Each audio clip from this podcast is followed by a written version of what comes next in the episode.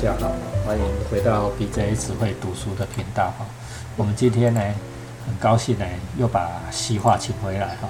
那节目的招牌正妹了哈，你们如果不准时收看，你又错过了哈，对不对？好，我们今天呢，西化跟我们分享的是很不一样的作品。在他连续的分享两部十九世纪的作品以后，他回来一部现现代的现代的作品啊，女性作家的作品。哦，这位女性作家呢，我也不要说要给大家卖关子了，就是我我自己也很喜欢的三七疯子。嗯，三七疯子呢，嗯，如果在女日本作家的地位里面哈，我觉得是你可以当做说像司马辽太郎那样的有时代精神的一个很好的作家。哦，所以我们今天非常高兴请西化哈跟我们分享他一个非常有名的。作品哈叫做《女系家族》，好，我们请西化。好，各位观众好，我是西化，很高兴能够再回来 DJ 只会读书。上一次跟大家分享《简爱》的故事，可以看得出那个时代男强女弱的社会文化，所以今天就来 balance 一下，讲一讲一下以女尊文化为出发的小说《女系家族》。对。那作者三崎丰子就是刚刚老师有提到的，她是日本的女作家。那在台湾最广为人知的，应该就是《白色巨塔》，还有《华丽一族》。对，《白色巨塔》哈，好几个版本，对不对哈？其中我们台湾也有侯文勇医师也写了一个《白色巨塔》啊。哦，我也有看过。嗯，啊是就是那个吴若英老师，他把它改编成电视的，都是拿奖的作品。哦，今天现在 Netflix 还是在上哦。那其实呢，跟三崎公子的《白色巨塔》啊是完全不一样的作品。三崎公子的《白色巨塔》会让你看到完全不一样的医疗体系的系统。对，华丽衣橱也很棒哦。华丽衣橱也拍成电视剧，是那个陆森拓哉演的，大家也哎，有有有，我知道，我有看过。对，三崎丰子他在当作家前，他是一位那个记者，记者，所以他的作品啊。都考究的非常的严谨，而且他对于社会现象啊，他都其实都有很多的大灾问，跟之前我们社会派了哈，对社会派的跟我们今天提到那两部浪漫派的是完全不一样的。那同时我喜欢他是因为作品中有专属女性特质非常细腻的描写，你看他的书很有视觉感，对，那所以就会特别喜欢他，觉得看他的作品是。很过瘾，很深刻，而且充满了惊叹号。那女性家族啊，它是围绕着一部以传承了数代的和服老店展开的故事。那之所以说是女系，那是起源于某些地区保留的古老的风俗习惯呢，就是你为了大部分是可能是从商。那为了固守世代家族财富的累积，还有留下最优秀的人才来壮大事业，所以他们慢慢的演变成就是家中是长女为尊，不是长子是长女。那为什么呢？为了把家族事业里最优秀、最能干的店铺的伙计、员工招为女婿，他其实就是招为赘婿，就是入赘。那入赘到大家族之后，就是为这个家族效力。啊，不过呢，P.S. 这位小伙计入赘以后，不是鱼跃龙门，也不是飞上枝头当凤凰。事实上，他的地位跟功能，对功能，也就是继续被为家族赚钱的那一只工蜂，像蜜蜂的系统一样对，为女王蜂而服务了。对，事实上。他还是这位女婿，他会备受家族内的女性成员轻视，因为家族内的话语权永远就是在那个长女女王蜂身上。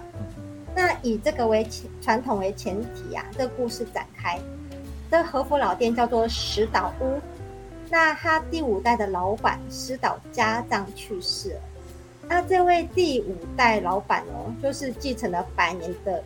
继承百年的女系家族石岛家族的第五代的风风赘婿，对，那他一辈子啊都被自己的老婆、女儿、家族人轻蔑，对，就真的是对，如果看小说，真的就是完全就是漠视、蔑视、冷漠就对了，或是很多语言上的打压。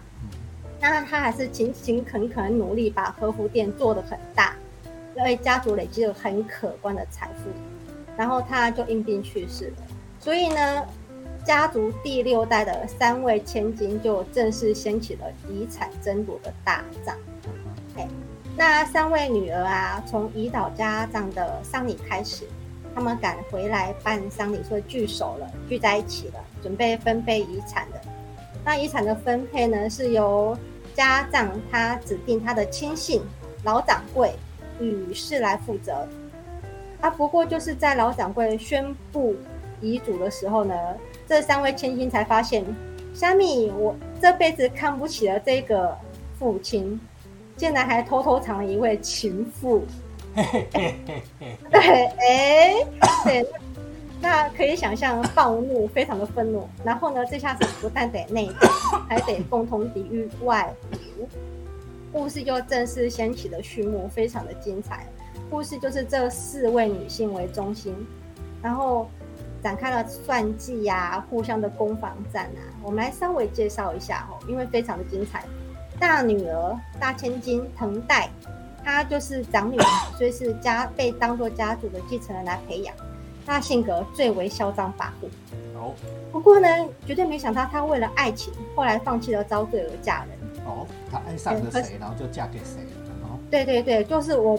我放弃了，我要嫁人，我为爱出嫁。但是呢，这种性格呢，当然没几年婚姻就破局了。所以呢，他又回来了，而且还摆出一份我就是正统继承人的模样。嗯，对对，就是虎视眈眈的这个庞大的石岛屋的遗产和产业。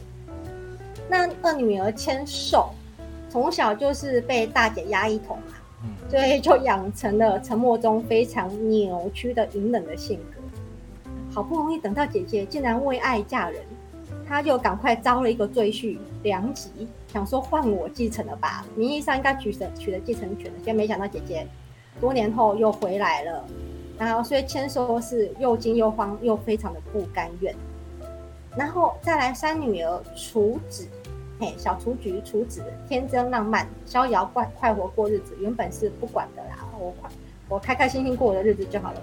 就这时候，姨妈冒了出来，然后一直提点，为什么呢？但还蛮好笑。姨妈说：“我以前哈，就是因为不是长女吼，所以受尽了委屈啊，这个吃亏，那个也吃亏。姨妈哦，知道你以后也会这个样子，所以我要好好的照顾你。”哎，厨子很容易被忽悠，所以也开始准备跟两位姐姐争家产。这三位女生打不会只是个人打嘛？对，因为都是养尊处优的千金，所以其实很多。事事不懂，所以他们都讨外援。那三女儿是把姨妈拉下来，二女儿是跟自己的老公两个在那叽叽猪猪，大女儿呢，藤代是把自己的情人，一个跳日本舞的老师方三郎抓来当军师。然后，哎，你会发现，哎，啊，那个情妇呢？情妇有没有军师？哦，没有，她没有家世，没有背景，就是个名不经见经传的小小人物。然后唯唯诺诺、畏畏缩缩的，很好笑啦，但是也蛮也也有点笑不出来，因为他一开局就是被三位民怨千金各种压着打，嘿，完全没有招架的能力，就是受气包的角色。那其实女性家族最精彩的就是啊，它的情节是一环套着一环，而且对于人性的揭露，如果看过《华丽一族》啊。那个白色巨塔就发现，它对于人性的揭露是非常的血淋淋的。那我们来想想看，这三位千金，她一直以来都延续着女性家族的传统，所以她的身上永远都是穿着最华丽考究的和服，家里卖和服。有钱，受最好的教养，过着最精致优渥的上等生活。从来都不用为了生计发愁，反正赚钱是家族中每一代赘婿的责任与义务。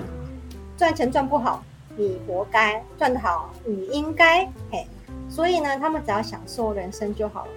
反正他们的妈，嘿，师导家丈当初的老婆大人也一直是如此豪气的过生活，一直到过到挂掉都是好吃好喝就对了。这听起来像是那种。女性版的那种皇子夺嫡的那一种戏哈，九九九龙夺嫡啊琅琊对榜啊，什么什么嗯那一种东西哈，那是男生在互相争夺王位，对不对？现在是女生在互相争夺王位啊。哎，有那种感觉，因为里面穿插了很多很豪奢的过日子的情节。你过好好的过日子，三位千金就会怀抱感谢嘛？哎，没有，长女永远都不满足，二女牵手也一直心里有扭曲的怨怼呢。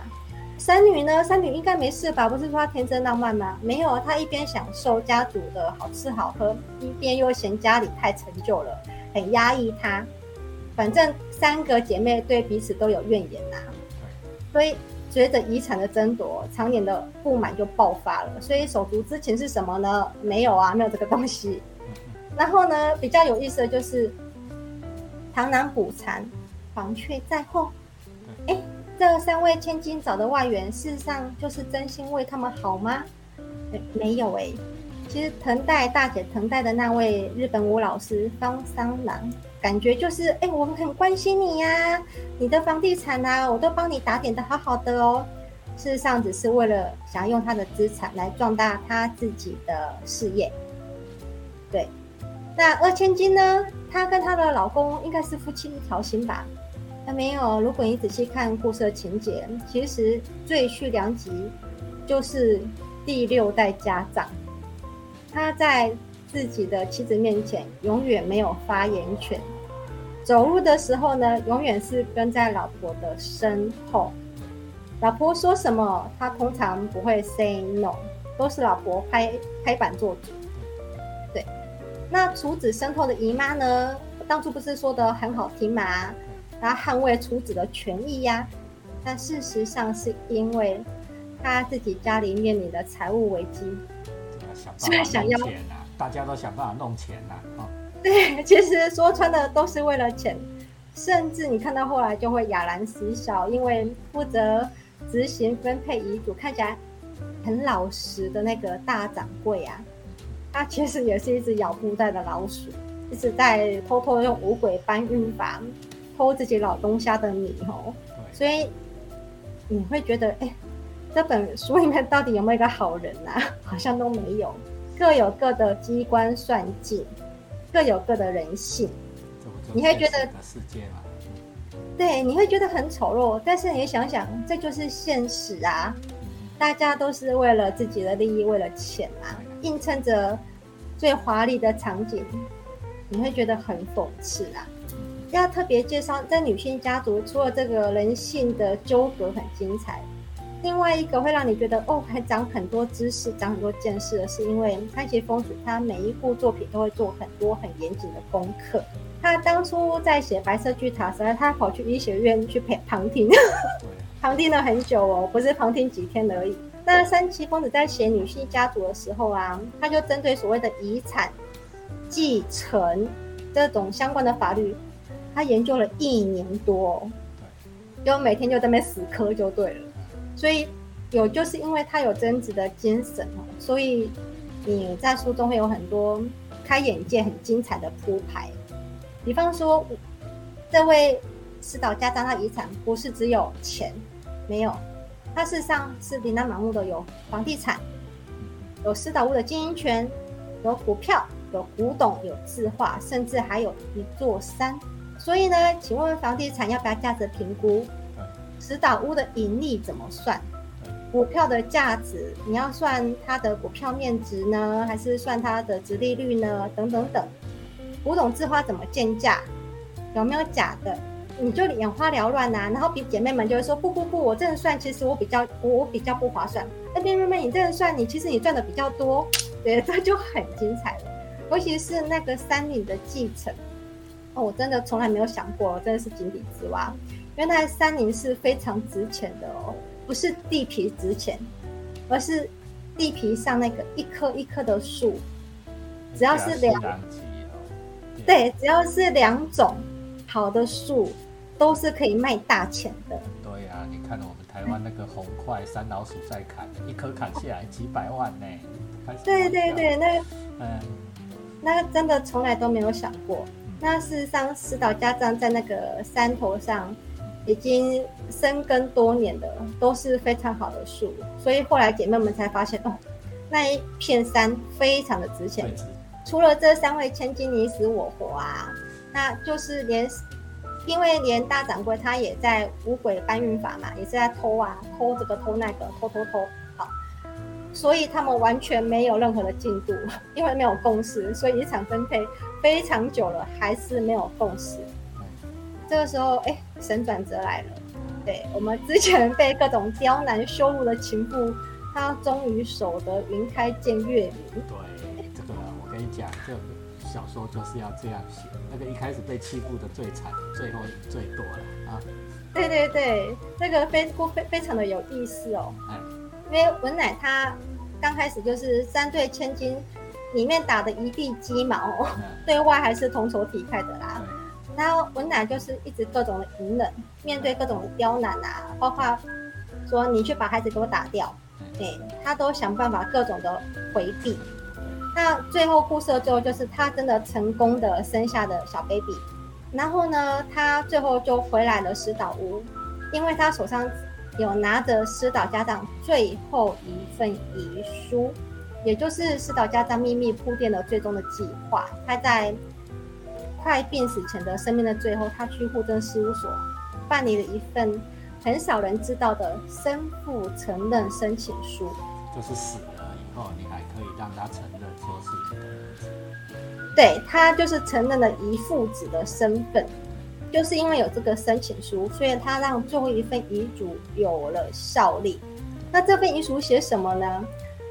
他除了重新分配先前的房地产啊、股票啊、资花巴拉巴拉巴拉巴，让那个大掌柜从中间偷的东西完全没有办法遮掩之外，他最狠的就是第一，你这个大女儿从今以后不能够再过问石岛屋的经营，就是把长女给逐出去权力中心。然后第二个是他这个。姨父子成年以后，可以跟二女儿牵手夫妇共同拥有私岛屋的经营权。那他生前就选好了二女儿来辅助他最小的那个儿子啊，对。所以故事到最后就是啊，这三位千金，你先前真子跟有旁边的那些军师们啊，所有的算计就转眼成空了。对。然后随着长女被逐出权力的中心，你传承百年的女性家族也走到了尽头。这女性家族就结束了哈，就再也不是以女王风为中心了，因为现在有儿子，儿子在当家了哦。对，就是也可以说男女共治，或者是说已经 balance 了，反正不会有长女在摄入。制已经没有了啊，消失了。对，对。那其实我看到这边，我说哇，里面真正的大魔王就是石岛家长，对，非常的厉害。他不是在沉默中灭亡，就是在沉默中爆发哦。他其实安排好了，虽然他自己不是，他是公蜂哦，你要记住他是公蜂哦，他不被承认的哦。但是他把未来的的这个家族的兴旺的话，都是已经在申请的计划。对。你想想看，他忍气吞声一辈子耶，结果其实不是软柿子。那当然，他这本故事有很多不同的讨论啊。他们会觉得这个司法家当有可能就是被打压了一辈子，妻女都对他这么刻薄冷漠，所以他才会在生命的尽头规划了这个终结家族扭曲文化的大事。哎，但是也有另外一派说，他。或许就是因为先是感受到了，他女儿小时候很可爱、天真烂漫，会跟爸爸玩耍。可是随着教养，当妈妈喊他的时候，他会迅速的离开爸爸的身边，跑到妈妈的身边，然后用换上了一副面孔，冷漠的看着爸爸。孩子其实很敏感啊，就知道家里是谁在讲话事啦。对，谁是老大？是的，那他会不会就是因为这个样子，所以他才会觉得女儿天真可爱到变成了自私自利的性格，就是因为在这个家族之中扭曲了文化。所以他这样做会不会只是想要终止这个文化的延伸，不要让自己下一代继续被这样子的悲剧影响呢？对，这是开放式解开放式的答案啊！我想每个人看过都有不同的解读。对，对。那其实刚刚老师有讲到一个点，女婿家族很像是呃其他的，就是王子夺嫡呀。对，夺嫡系啊，对，那所以琅琊榜，对，就是如果你换成了王子夺嫡，王孙夺夺位，你会觉得哎，这好像很理所当然吼。对，所以又会有另外一派想法是说，这会不会是作者对社会文化的一种警醒？女性家族你就觉得很荒唐、很好笑、很不可思议，那为什么男性家族就觉得这是理所当然的呢？对啊，为什么男生就一定要争着互相厮杀，为了夺王位呢？其实啊，我们人类一开始是采集嘛，最开始的采集是大家一起协力啊。对啊，那一直到了狩猎，到了农业时代，哎，男生能够下田，能够出力呀，那当然能够出力赚钱说了算，所以生产力会影响社会的架构嘛。所以就慢慢变成了男性为主导的社会文化为大宗。那可是从所以才说男丁男丁啊，对啊。那可是从工业化开始，女生也可以进入工厂了，那也有开始也有工作能力了嘛。那直到今天迈入了资讯化，我在想啊，我常常在这思考说，随着科技的发达跟辅助。这是不是也可以帮助性别能够更加的平等？没有说男生再苦再痛都不能够悲伤流泪。哦，就像西化刚才讲，黄文清兵回来啊，就不能对，按只能去死啊，对不对？对，其实我会讲这部，就是因为自从老师上次讲了黄昏清兵卫时，我当时第一个反应就是，为什么清兵卫的老阿娜达老婆不是说啊？你要出去了，没关系，我把家里的柴刀磨一磨，我也跟你出去。跟你拼了 对，两个人一起上嘛。对，对，所以你可以看出，所谓的性别平等是对女性不平等，还是对男性不平等呢？对，这个我一直心中有很大的都受害哦。就是说，从今天的观点来讲，说以前的这种男尊女卑哈，男男外女内的这种观念。使得两边都受害，不是只有女生受害。嗯，我其实觉得男性也蛮受害的。对，没有说一定得当顶梁柱，对，也没有，当然也没有说女生一定得当个家庭天使啦。我觉得那都是过往的性别固化的偏见，绑架了女生，也绑架了男性。对，所以其实活在现在是蛮幸运的。那。如果在古代，我可能也没办法这个样子大发妙论，可能就是做秀蹲绣花。对对对，那但是我也希望说，这份的幸运跟幸福能够随着时代的开放更加的宽广。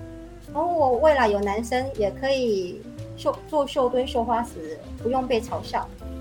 我会想到奥运金牌跳水王子汤姆，他就是大家最熟悉的就是。他很喜欢打毛线，对，把毛线打一打，跳下去还冠军啊！哪有人这样不公平的哦？对，但是他的打毛线不会有人嘲笑他，对，而且他保险打的超好的呢，对，其实超厉害的，超神奇的，啊，嗯，对，所以女性家族它其实在一九六三年就完成了，至今已经很久了，半个世纪了啦，对，那。其实，如果看他的小说，不是看日剧、看小说的话，有很浓厚的当时代的特色。的，但是呢，我觉得他对于所谓的抛开了时代的特色，他对于人性、对于贪婪、对于很多的价值观、文化现象的本质跟关注跨越的时间，所以非常的精彩，我也非常的推荐。对三崎疯子奶奶啊，哦，那个祖师奶奶，这个祖师奶奶之一，他二零一三年就走了，啊，嗯，所以他留下的作品，人走了，作家走了，作品就固定，就是只有这些东西可以看。其实它算是多产的啦，对，而且每一多每一部都大部头，而且每一部都卖得很好。对他最，我觉得他是个质量非常挂保证的作者。对，白色我刚才已经介绍好几部了哈，啊，白色吉他哦，对吧？还有花晚年那个大地花梨花梨组啦哈，对对对，喜欢一出叫不毛地带哈，就是写我们现在现在俄俄罗斯的啦哈，对，这些都非常值得大家去对，非常的推荐啊，把它找出来看，好吧？好，谢谢希望为我们带来这么有深度的作品啊！我们从十九世纪的作品就来看到二十世纪的作品啊，女性的地位啊，其实环绕着女性的地位、性别的平等啊，和男性的地位、男性的角色、性别角色的扮演等等，我相信大家有不同的启发啊，不同时代的话，带来不同的启发。谢谢希望，B J 只会读书，按赞、留言、分享，开启小铃铛啊！我们继续等着，期待我们希望再回来。好，谢谢，感谢大家，拜拜，拜拜。